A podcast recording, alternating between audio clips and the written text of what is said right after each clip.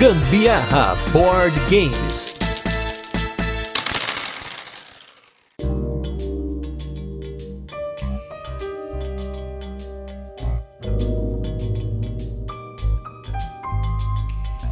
Fala galera, beleza? Aqui é Gustavo Lopes. Eu sou a Carol Guzmão e esse é mais um episódio do Gambiarra Board Games, o seu podcast sobre jogos de tabuleiro que faz parte da família de podcasts Papo de Louco. E nesse 72º episódio de resenhas e curiosidades, vamos falar sobre um dos grandes lançamentos do ano, um dos hypes de Essen 2019, do designer Alexander Pfister, o jogo Maracaibo. Mas antes, vamos para os recadinhos e os destaques da semana e logo a gente volta com a nossa resenha, onde a gente apresenta jogo, comenta como funciona, fala das curiosidades, a experiência com ele e nossa opinião. E nos destaques da semana, na verdade, esses destaques da semana estão atrasados, mas eu acho que vale a pena a gente manter esses jogos nos nossos destaques. Eles são da semana retrasada, não da semana passada, né? Mas vamos comentar aqui porque é importante comentar. Porque a gente tava de férias, né, minha gente? Então jogamos até não aguentar nunca mais jogar. pra não falar uma expressão chula aí, né? É, muito bem. E o nosso primeiro destaque da semana foi um jogo que é bem subestimado pela galera aqui no Brasil, que é o jogo Cidades Submersas. É um jogo do Vladimir Suk, um designer tcheco, lá da, dos lugares lá do meu irmão, lá da República Tcheca. E ele é um jogo bem diferente do que a gente tem aqui. É um jogo de construção aí de uma cidade submersa e você tem uma série de cartas que você vai fazendo uma espécie de um engine building ali, mas você tem que se preocupar com a posição das coisas que são construídas, pontuação de fim de jogo e tudo mais. Eu gostei bastante do tema, gostei bastante das peças, né, dos componentes do jogo e eu gostei bastante do gameplay. No começo ele me pareceu um pouco complexo. Eu me lembro que há muito tempo eu assisti um vídeo do Jack mostrando ele jogando, né, as cidades submersas e ele não me atraiu. Aquele gameplay, ele me distanciou um pouco do jogo, ele pareceu muito complexo, bastante sujeito a análises parálises, mas com a gente foi uma ótima jogatina, né? Eu lembro desse vídeo, eu tava junto quando você tava assistindo, porque aqui em casa ou é House que a gente tá maratonando House, ou é vídeo relacionado a jogos aqui. Só toca isso na nossa TV. toca eu... isso, é como... É, toca. Mas, infelizmente, esse jogo sofreu danos no momento que ele foi transportado aí pela Livraria Cultura. Eles mandaram o jogo pelo correio, veio todo massagado. Então tô esperando ele voltar para jogar mais, porque ele tá sendo trocado neste momento. Mas compensa, um jogaço, muito bom. Muito bom e subestimado, como eu falei, né? O segundo jogo foi mais um roll and write para nossa coleção de experiências com esses jogos de rabiscar, que foi o jogo Welcome to, e no caso dessa partida, a cidade vencedora e merecedora do título foi Welcome to Twin Peaks, que foi o nome que eu escolhi para a minha cidade, com uma pontuação arrasadora aí que eu fiz, com muito orgulho, com esse nome que eu defendi ao longo das outras cidades. Tinha Acapulco, tinha, sei lá, não lembro que outra cidade. Nebraska, que era, era a única que faltava, acho que pro, pro pra Biden eleição, ganhar né? do Trump. Mas ele é um jogo de roll and write, no caso ele não é um jogo de roll and write, né? Ele é um jogo de flip and write, porque você tem cartas, né? A gente fala o gênero roll and write, mas na verdade não todos os jogos são jogos de dados, né? Nesse caso, tem um jogo de cartas que você vai virando essas cartas para saber aonde que você pode escrever alguma coisa, uma casa, né? Em três ruas que tem no jogo, você tá montando a cidade, né? E qual que vai ser o efeito que você vai usar. Se vai fazer uma cerquinha, se você vai construir uma piscina. E dependendo de como você faz a construção dessa cidade, você tem várias formas de pontuar ao final do jogo e ao longo do jogo também, né? Bem bacana, tem uma complexidade ali na medida. Então eu gostei do jogo, achei ele bacana. Nossa, complexidade na medida. O negócio é pura sorte, para com isso. é, então, tem um pouco de sorte, né? Porque, como são três cartas que saem por rodada, você tem que acabar usando as cartas que saem. E você tem ali que saber também gerenciar um pouco quais os números que você vai usar, em quais posições dos, da sua folha de jogador, né? Mas curti bastante. E o terceiro destaque foi o Ticket to Ride Trilhos e Velas, que o nosso amigo Rafael ganhou numa rifa que eu estava participando também, perdi e acabei falando para ele trazer o jogo pra gente jogar, né, para eu ver o que eu perdi. E eu não sou tão fã de Ticket to Ride assim. Eu tenho alguns problemas com a forma como o mercado do Ticket to Ride roda.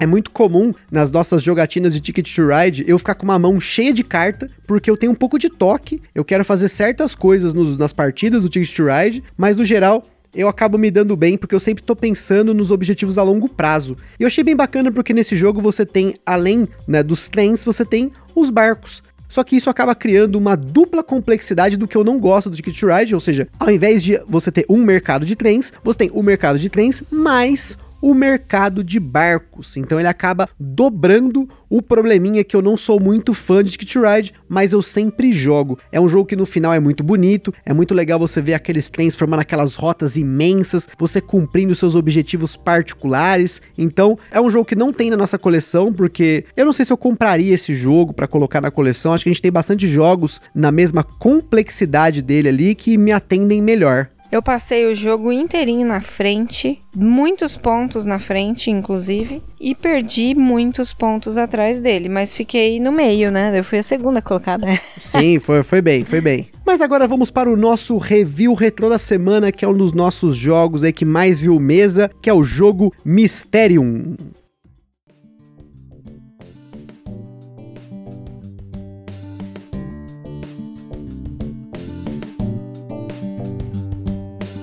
Mysterium é um jogo de limitação de comunicação, praticamente um party game de 2 a 7 jogadores, que a gente gosta muito de jogar. Nesse jogo, para quem não ouviu o cast, volta depois no nosso feed, ou se você não conhece, né, mas acho difícil, você que tá aí no meio, do, no nicho do board game, não conheça o Mysterium, até porque esse jogo é bem falado, né? Tem pessoas que não gostam, tem pessoas que gostam, e a gente é do time que curte esse joguinho aí, que você tem um fantasminha, a galera tentando adivinhar quem foi o assassino. Que... Isso remete bastante, né, ao detetive, mas para mim ele é um detetive muito melhor, melhorado, né, com regras elegantes, né? Ou não, né? Depende do que as pessoas acham que é regra elegante. Mas para um detetive, para mim ele realmente tem regras elegantes. Sem contar que é um jogo muito bonito de pôr na mesa. É assim, extremamente avassalador, maravilhoso. Sensacional, gente. Então ele continua na nossa coleção e, né, não sei se a gente deixou transparecer, mas a gente continua jogando esse jogo. Ele é bem pedido aqui, principalmente a Gabi, irmã da Carol, adora esse jogo. Então, sempre que a gente tem a oportunidade de jogar e que ela tem a oportunidade de jogar, a gente acaba jogando, né? Sempre essas boas pedidas valem a pena, são boas experiências que a gente compartilha com a família, né? Afinal, é um jogo família. E hoje nós vamos com um jogo que não tem nada de jogo família, jogo pesado, médio para pesado aí, daquele jeitinho que a gente gosta, o jogo Maracaibo do Alexander Pfister. Tô empolgado, tô empolgado, vamos lá.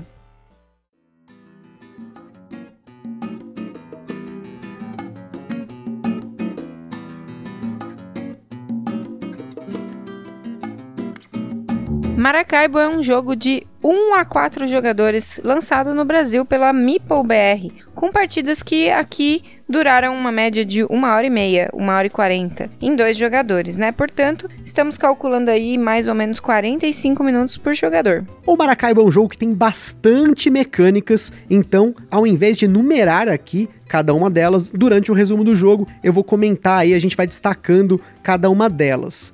Na nossa escala de complexidade, colocamos o Maracaibo em 7 de 10, pois ele é um jogo que cada partida te traz inúmeros desafios, muitas vezes totalmente diferentes de partida para partida. Você encontra o Maracaibo numa média de 420 reais, que é um preço que assustou muita gente no lançamento, especialmente porque boa parte da produção foi feita aqui no Brasil. Porém, quem assistiu o nosso unboxing no nosso IGTV viu que a quantidade de componentes do Maracaibo é muito grande. São muitos tokens, mais de 250 cartas, muitas peças de madeira. De qualquer forma, é sempre importante pesar o valor do jogo para você. O Maracaibo é um jogo ambientado no Caribe, no século 17 no qual os jogadores são navegadores e aventureiros que estão disputando por influência, dinheiro, tripulação, travando batalhas e fazendo diferentes missões. No modo campanha do jogo, esse tema se estende por uma história da qual você encontra diversos personagens, luta contra uma praga e várias outras coisas que vão acontecendo. Esse modo campanha, que no caso já é uma mecânica, é chamado de Legacy, de forma errônea, uma vez que a mecânica do jogo Legacy significa que um jogo possui mudanças permanentes e irreversíveis, e no Maracaibo não há nada de irreversível. Além disso, você tem a mecânica de escolha narrativa e de eventos, pois a história é representada por cartas que são reveladas conforme outras são cumpridas. E os jogadores coletivamente escolhem para que lado vão seguir e conforme cada escolha vão acontecendo eventos que podem mudar até o tabuleiro. Além do modo campanha e o modo também entre aspas comum do jogo. Você tem aí também um modo solo. O Maracaibo é jogado ao longo de quatro rodadas, na qual cada rodada é revelada uma nova carta de construção de prestígio, que é um tipo de contrato que você pode fazer no jogo para ganhar pontos no fim dele. Portanto, olha aí a mecânica de contratos aí aparecendo. Durante essas rodadas, os jogadores vão se mover pelo mapa, começando pela cidade de Havana, 1 a 7 espaços, né, sempre para frente. Então aí com mais duas mecânicas, aqui pontos de movimento e movimento ponto a ponto. E dependendo de onde você para, você faz aí o seu movimento de 1 a 7, você faz a ação do local que você parou. Você tem dois tipos de localização no jogo, que são as vilas e as cidades, e elas funcionam de formas diferentes. Enquanto nas cidades você tem uma ação opcional de fazer uma entrega e uma ação principal que varia de cidade para cidade, nas vilas você pode escolher por diferentes ações e o número de ações que você faz depende de quantos passos você fez para chegar até aquela vila. Além disso, você pode ter missões que você pode cumprir no lugar de ação principal ou até assistentes que você posicionou naquele lugar e vai poder executar a ação dele ao invés da ação do local. No Maracaibo, além dessa trilha no mapa que você viaja com o seu barco fazendo diferentes coisas, visitando cidades e vilas, encontrando seus assistentes e cumprindo missões, você tem a trilha do aventureiro, que está a pé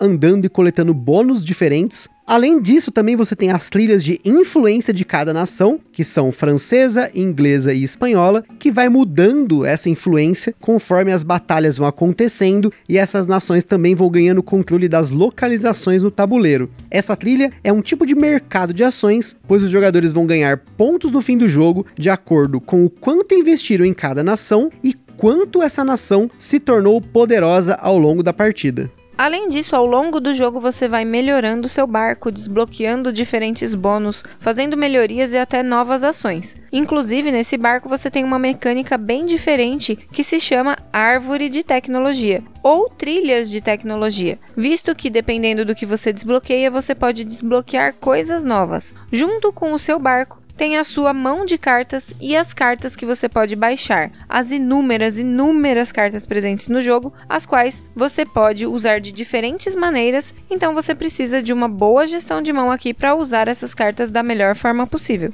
É importante ressaltar que existe uma infinidade de efeitos que essas cartas trazem para o jogo, como por exemplo, aumentar a sua renda que você recebe entre uma rodada e outra, ou uma coleção de componentes ali para você pontuar mais por um determinado tipo de elemento ou pelos bônus que você recebe no fim do jogo. Enfim, tem muita coisa diferente nessas cartas para você fazer. O jogo acaba ao final de quatro rodadas, sendo que o gatilho de fim de rodada e, consequentemente, o gatilho de fim de jogo é disparado pelo jogador que chega em uma determinada casa primeiro. E nem sempre esse fim de jogo é previsível, portanto, você tem uma corrida no jogo para fazer as suas ações de uma forma otimizada, mas também precisa tomar cuidado com esse fim de jogo abrupto. E num jogo em que o setup é extremamente variável, pois as cidades variam. As cartas que vão pro baralho mudam de jogo para jogo, os eventos do modo história mudam, as missões, as batalhas que ocorrem têm diferentes bônus e punições para cada nação. Você tem um monte, mas um monte de formas de pontuar, seja aquele pontinho picadinho ou uma pontuação mais pesada, como as construções de prestígio, que são reveladas de rodada para rodada, ou as trilhas das nações e, claro, ganha quem consegue aproveitar melhor os elementos do jogo para pontuar. Isso é apenas um resumo do jogo, afinal, ele tem um número grande de detalhes e regras que não cabe a gente colocar aqui. Recomendamos fortemente que você assista o vídeo do Boards and Burgers sobre o Maracaibo, caso você queira aí ter uma noção mais detalhada das regras e de como funcionam os diferentes elementos do jogo. E antes da gente continuar, queria comentar sobre os nossos parceiros aí. Em primeiro lugar, Acessórios BG, que cedeu aí pra gente os acessórios que nós falamos e mostramos lá no nosso Instagram para esse grande jogo Maracaibo. Quem não teve a oportunidade novamente, vai lá no nosso Instagram, ver o nosso unboxing completaço com tudo que tem direito. E a Acessórios BG, ela fabrica inúmeros componentes 3D para jogos de tabuleiro. No momento eles ainda estão com problema na máquina laser deles, então tem alguns componentes que eles produzem, por exemplo, o Maracaibo que estão indisponíveis. Mas se você quiser contribuir para que em breve eles possam voltar a produzir essas coisas sensacionais, tem lá uma espécie de uma vaquinha que depois ela é revertida em cupons para vocês poderem comprar as coisas que serão fabricadas depois com essa máquina. Em segundo lugar, temos aí o nosso evento aí maravilhoso Board Game São Paulo, tem acontecido sempre online, né? Para quem quiser acompanhar, procura aí Board Game São Paulo no Facebook, no Instagram. Cada semana aí eles estão com novidade, fazendo live. Também estão fazendo eventos mais robustos aí com jogatinas com um monte de gente. Então, sempre fica de olho para você participar e até também participar de sorteios que eles fazem nas redes sociais. E por fim, temos nosso novo parceiro que é a Bravo Jogos, essa loja de jogos de tabuleiro aqui de Santo André, bem próximo da gente. Uma loja que a gente consome jogos de tabuleiro há muitos anos e agora aí somos parceiros aí de diversas formas. Em breve tem coisa chegando aí pra gente falar sobre a Bravo Jogos, mas para quem quiser aí comprar jogos num preço bacanudo e também ainda contribuir aí, dar um help pra gente aí como um link de parceiro da Bravo Jogos, dá uma olhada lá no nosso Instagram, na nossa bio bio tem os links lá para você poder acessar esse site da Bravo Jogos através do nosso link de parceiro e também na descrição do podcast, nas redes que você utiliza aí, no Spotify, no iTunes, no Google Podcast, enfim, tudo quanto é lugar. Maracaibo foi um dos hypes de Essen 2019 e um dos hypes da galera no ano de 2020 aqui no Brasil. O jogo estava no radar de muita gente, especialmente daqueles que curtiram jogos como Great Western Trail, e Mombasa, dois grandes jogos do designer Alexander Pfister, que estão no momento da gravação deste cast esgotados aqui no Brasil e difíceis também de se obter. O jogo chegou a esgotar na editora em menos de duas horas, o que significa que todas as cópias em posse da editora ou foram vendidas para clientes finais ou para lojistas. Infelizmente, a grandeza desse lançamento foi eclipsada por algumas polêmicas que ocorreram devido à produção do jogo. Como comentamos no começo, boa parte do jogo foi produzido aqui no Brasil, através da fábrica de componentes do grupo Ludens, a Ludens Lab.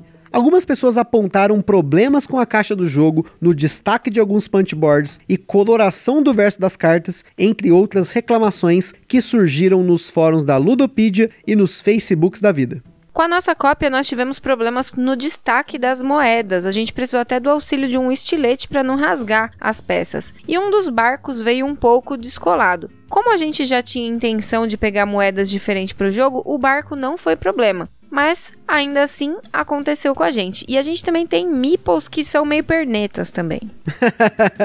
é verdade. E muita gente nos perguntou sobre a qualidade do jogo lá no nosso Instagram. E a nossa resposta aqui é a mesma que comentamos lá. Eu não gostei da qualidade do papel que foi usado, a qualidade do acabamento dele, né? É um acabamento meio fosco, ainda mais comparando com outros jogos do Fister e outros jogos da própria Meeple BR mas a qualidade do acabamento não influenciou em nada para nós na jogabilidade desse jogaço. Teve muita gente que deixou de pegar o jogo por conta disso. Eu fui um dos primeiros que comprou o jogo e recebeu o jogo, então eu não tive nem tempo de refletir sobre esse problema, porque eu fui um dos primeiros a ver isso também. Mas hoje eu teria comprado do mesmo jeito, não só porque eu coleciono os jogos do Fister, mas porque era um jogo que eu queria jogar muito e eu queria jogar ele em português porque ele tem uma certa dependência de idioma. Agora, assim, a gente sempre fala de qualidade quando a gente pensa nos jogos de tabuleiro, porque a gente está acostumado com uma certa qualidade, mas nem sempre isso influencia, né? Eu acho que a Carol até pode falar melhor do que isso, porque geralmente ela não acaba nem reparando nisso, né? Não, mas eu reparei no Meeple Perneta. mas é porque eu sou dessas que eu gosto das coisas mais defeituosas. Por exemplo, se tem uma bolacha no pacote que ela tá com a parte de cima virada para dentro pro recheio, eu prefiro ela. Se por acaso tem uma batata extremamente comprida na pacote da Ruffles, eu vou querer aquela. O Gusta. Eu gosto das coisas mais defeituosas. Olha só, hein? Pra você ver, né? E assim como o fator qualidade, no meu caso, não afetou o relacionamento, o fator qualidade, quando não é um defeito ou algo que afeta o jogo, é bem subjetivo. Mas, sem dúvida, é um fator de alerta tanto para a editora quanto para a fábrica, né? Quem fabrica. Pois se não fosse por isso, o Maracaibo teria sido o jogo do ano e esgotado não somente na editora, mas também nas lojas, porque esse jogo merece. Eu estava apostando que seria, mas infelizmente essa questão da qualidade versus o preço acabou afetando um pouquinho as vendas desse jogo sensacional. Mas eu quero fazer uma pergunta que eu não sei a resposta. Quem foi o safado que fez os desenhos desse jogo? Não foi o Clemens Franz. Porque é feio. Se fosse o Clemens Franz, eu tava mais feliz ainda, mas na dúvida, eu não me lembro o nome do ilustrador. Deveria ter pesquisado isso antes de fazer a pauta, mas a Carol me ferrou aqui, então eu vou ter que consultar aí, né, os universitários. Então, como esse podcast funciona em tempo real, não tem nem tempo para edição, tudo acontece exatamente como eu estou falando aqui agora, sem pausa, sem nada. Então, vamos lá, ele já tem a informação de quem é o ilustrador, quem é. Que por sinal aí, consultei no Board Game Geek aí, que na verdade esse jogo tem uma ilustradora e um estúdio por trás. O layout do jogo ficou com a Fiore GmbH, é uma empresa provavelmente alemã, esse GmbH é tipo limitada em alemão, e as ilustrações também ficaram a cargo da Aline Kirman. Então é, tem esses dois R's aí, então tem que fazer um então foi isso aí. Não é meu querido Clemens Franz, mas, né? Mas é uma copycat, pelo menos parece muito, viu? Não, é diferente. Tem um sombreamento é mais bonito. Falando então do design do jogo, para quem conhece os jogos do Alexander Pfister, é fácil reconhecer algumas escolhas de design e elementos de outros jogos, como o esquema de movimentação do Great Western Trail, as trilhas das companhias do Mombasa, o modo campanha e cartas de uso múltiplo do All My Goods, entre outras coisas que ele já usou em mais de um jogo. Isso faz parte do DNA dos jogos do Fister, mas não significa que por causa das mecânicas semelhantes o jogo é igual ou comparado a outro. Nós comentamos isso no cast do Blackout Hong Kong, sobre a comparação dele com o Mombasa, e aqui não é diferente. Inclusive, o fato de termos jogado todos os jogos do Fister já lançados no Brasil antes do Maracaibo ajudou bastante a absorver os diferentes sistemas presentes no jogo. Tanto que a gente rapidamente pegou as regras, porque enquanto eu explicava para Carol, eu ia dando exemplos dos outros jogos dele, mas como funcionava diferente no Maracaibo. Quando estamos no reino dos jogos médio para pesado e dos jogos pesados, esse DNA do designer ajuda e muito a absorver novos jogos do mesmo designer. Apesar de ser um jogo recente, ele já possui três promos e uma mini expansão, sendo que o jogo aqui no Brasil foi lançado de cara com uma das promos e a mini expansão direto na caixa. A mini expansão, lá armada, inclui cartas novas que são influenciadas pelas nações, tanto cartas que vão no baralho e podem ser compradas ao longo do jogo, como cartas iniciais que vão direto no barco do jogador, que são as cartas de carreira nós já colocamos tudo no baralho assim que recebemos o jogo, então acabou que essas cartas apareceram ao longo das partidas. A promo que veio para o Brasil é a construção de prestígio Monumento Próprio, que lá fora foi lançada no Kickstarter do canal Man vs Meeple, uma construção de prestígio bem poderosa. Infelizmente, na primeira tiragem do Maracaibo, essa promo veio com o verso incorreto. Ao invés do verso das construções de prestígio, que é prateado com uma coroa, ele veio com o verso das cartas comuns, que é uma rosa dos ventos. Mas a MeepleBR logo deu uma solução e quem entrou ou entrar em contato com eles consegue trocar essa promo tranquilamente. Para os colecionadores de plantão, também temos a promo Oportunista, é o nome da promo mesmo, carta de carreira da editora espanhola Masqueoca, e a missão holandês voador do Kickstarter do canal The Secret Cabal. Também foi anunciado para 2020 ainda, e pelo menos não até a data desse cast, uma versão digital do Maracaibo para dispositivos iOS e Android, algo que eu quero ver, né? Porque eu quero ver como que implementaram um jogo tão complexo como esse de uma forma fluida, ou não, né? Nessa versão app. E já que estamos comentando de construções de prestígio, durante o jogo você usa quatro. A primeira começa revelada e a cada rodada você revela uma nova. Porém, lá no Board Game Geek, o próprio Fister aprovou uma variante que mantém as quatro construções abertas logo no começo do jogo. E nós hoje só jogamos assim, pois isso te dá visão para se planejar ao longo da partida para pontuação de fim de jogo. Lá no BGG você também vai encontrar o Maracaibo Solo Challenge, que é um desafio que a galera montou com diferentes variantes do modo solo, que por sinal eu fiz aí uma experiência, joguei ele uma vez, eu não curti tanto porque as cartas entre aspas de automa dele não são tão bacanas assim, elas têm algumas ações ali, mas você consegue tentar prever o que o automa vai fazer, então você consegue antecipar ele bastante. Então eu acabei dando um sapeco no automa no modo normal. Quem sabe numa próxima oportunidade, se eu tiver aí paciência de jogar de novo solo, eu faça já direto numa dificuldade mais alta. Mas eu acho que é bem difícil eu querer jogar de novo solo, porque realmente eu prefiro jogar esse jogo muito mais em dois jogadores. A experiência em dois jogadores é muito melhor do que a experiência solo dele. E para dar um upgrade no nosso Maracaibo, nós recebemos da Acessórios BG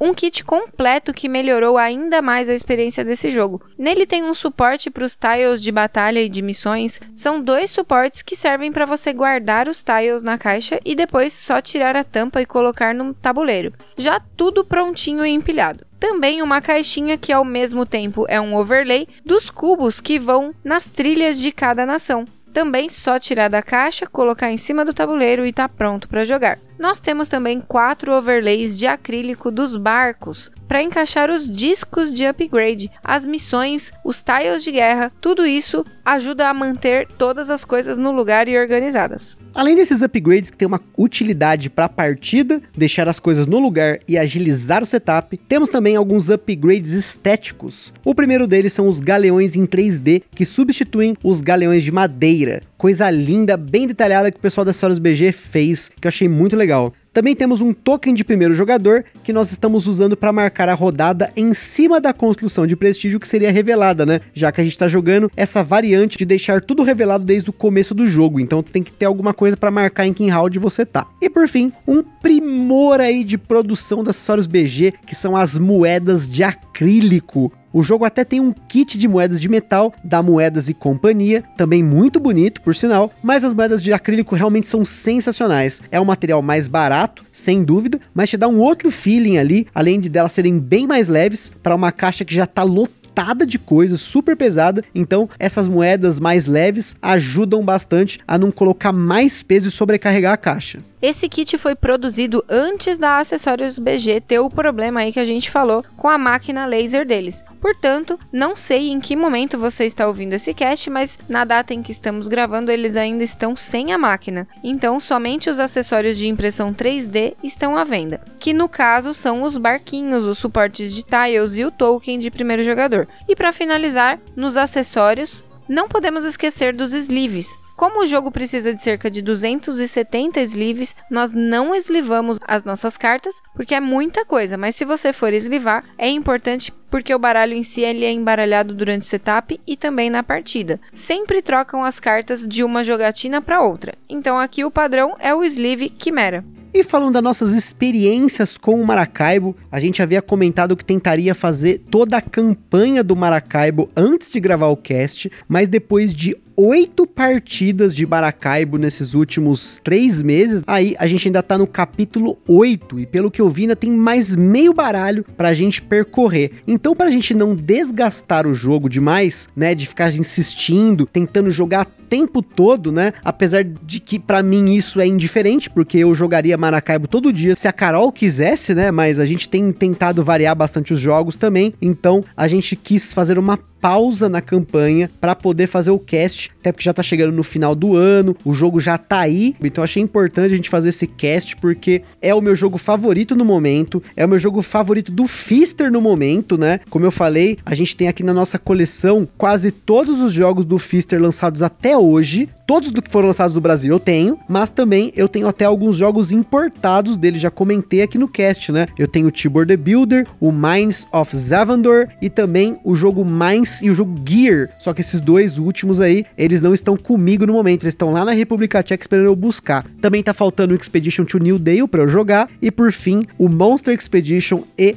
o Cloud Age, que são os dois lançamentos dele de 2020. Mas tendo aí na bagagem, tendo jogado todos os jogos do Fister, muitas vezes mais de uma vez, até porque já apareceu aqui no podcast Broom Service, Port Royal, All My Goods, Blackout Hong Kong e o Great Western Trail, não posso esquecer, puta jogo. Então, eu acho que eu tenho propriedade aí para dizer que primeiro o Maracaibo é diferente de todos eles, apesar dele ter aí um pouco de alguns elementos de todos eles, mas também para mim é o melhor deles porque cada partida para mim desse jogo foi única, cada partida eu senti que eu tava fazendo uma estratégia diferente diferente. Tinha hora que eu investia na trilha do explorador, tinha hora que eu metia bala nas cartas, eu investia ali no mestre construtor, tentar fazer o máximo de cartas possível com bastante sinergia. Também já tentei investir nas construções de prestígio, nas trilhas das nações, mesclar um pouquinho de tudo. Então é um jogo que eu não esgotei todas as possibilidades estratégicas de combinações que eu posso fazer, mas também porque eu acho que isso é praticamente impossível, porque o baralho difere de partida para partida. Tem muita carta que fica de fora de uma partida para outra. E fora que a campanha vai adicionando cidades, vai adicionando quests, coisas novas. Então é um jogo aí bem longevo, né? A gente deu essa pausa realmente para dar um sosseguinho para ele. Ele tava vendo mesa muito aqui, e isso pode até diminuir um pouco da curva de, de empolgação, né? Das pessoas jogar o mesmo jogo várias vezes, várias vezes, várias vezes, mas nesse ritmo frenético, né? Pensando que é um jogo pesado, né? O Gusta, vocês podem ver que é um evangelizador, né, do Maracaibo. Mas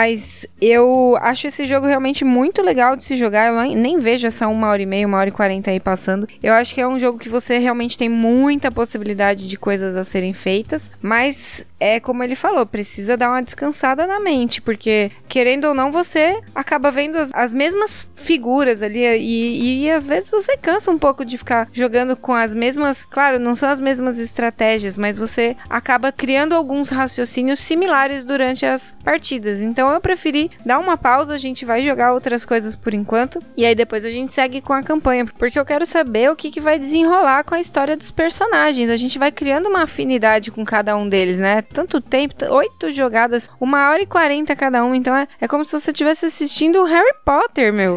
é uma, Imagina. A série inteira do Harry Potter, é, né? são os oito filmes lá. Acho que a gente precisa dar um pause e depois rever os personagens, como a gente faz com Harry Potter, inclusive. A gente assiste uma vez por ano. A história em si desse jogo até que é bem bacana, diferente, por exemplo, do All My Goods, que é uma historinha bem fraquinha, né? Porque como você tem muitas e muitas cartas de capítulo, você acaba tendo realmente uma narrativa num jogo euro, né? E a gente sempre se alterna em cumprir as, as missões da história para que ela progrida mais rápido, né? Cada rodada sempre saiu uma carta nova de história pra gente ver o que vai acontecer, né? Isso acaba motivando bastante o jogo. Eu espero que no fim da campanha a gente se mantenha motivado para continuar a jogar o jogo sem ser o modo campanha, porque a gente não fez isso em nenhum momento. A todo tempo que a gente teve alguma jogatina no Maracaibo, a gente sempre quis ver o que iria acontecer. E como não são tantas escolhas assim, até tem escolhas que mudam as partidas, mas não são tantas assim, você acaba só progredindo numa narrativa, né? Esse senso de escolha para mim, ele não foi tão forte assim. Tem cartas que eu queria ver o que aconteceu, mas eu acabei não olhando, né? A gente escolheu e a gente seguiu e não olhou para trás, né? E isso eu achei muito bacana no Maracaibo. Acho que dos jogos do Fister que a gente jogou que tinha ali um modo campanha, né? O Blackout Hong Kong no modo solo tem alguma coisa ali também. O Oh My Goods tem. No Port Royal eu cheguei a ver a expansão que faz isso, mas no fim das contas é no Maracaibo que isso daí brilha. E comentando de novo sobre temas aí, né, já que a gente tá falando da história do jogo, né, é bem importante ressaltar que assim como Mombasa, né, que teve aí um tema um pouco polêmico, né, a gente não pode eximir que o Mombasa é um jogo que você tá ali como um dono de uma companhia empregando escravos, né, é um jogo que fala de uma época escravocrata mesmo, né, e o Maracaibo não foge disso, porque essas nações francesa, inglesa e espanhola estavam explorando aquela região do Caribe ali. Mas no próprio manual tem uma nota que comenta um pouquinho sobre isso, que a ideia do jogo não é exaltar isso, né? E sim mostrar de uma forma lúdica aqueles acontecimentos, né? Então, eh, eu acho que foi bem bacana eles terem pensado em falar isso, porque realmente alguns desses jogos que você tem aí como tema, você ser um, um comandante aí de uma tropa, de uma nessas épocas aí em que tinha muita coisa ruim acontecendo para as minorias, então é importante pelo menos salientar isso no tema, que em nenhum momento está sendo exaltado, né? Apesar de que, como eu falei, você acaba empregando cartas, tem ali viajantes, tem ali os seus assistentes ali, você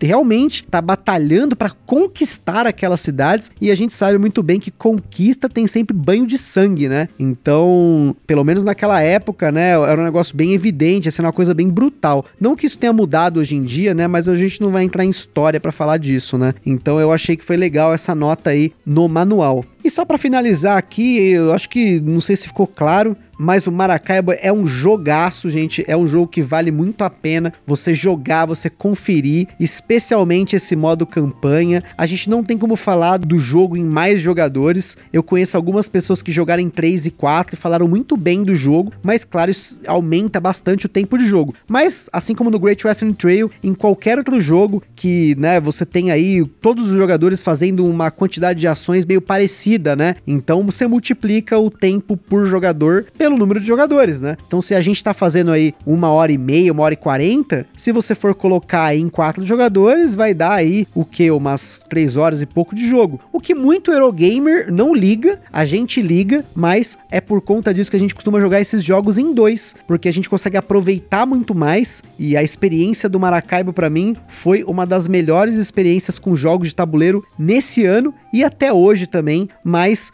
eu sei que isso vai muito por conta da minha experiência com Alexander Fischer, pelo meu gosto pelo designer, né? De você ter essa masterpiece dele, pegando coisinhas de vários jogos e formando aí aquela coisa grandiosa, né? Um jogo grandioso. Maracaibo é realmente uma peça épica na nossa coleção.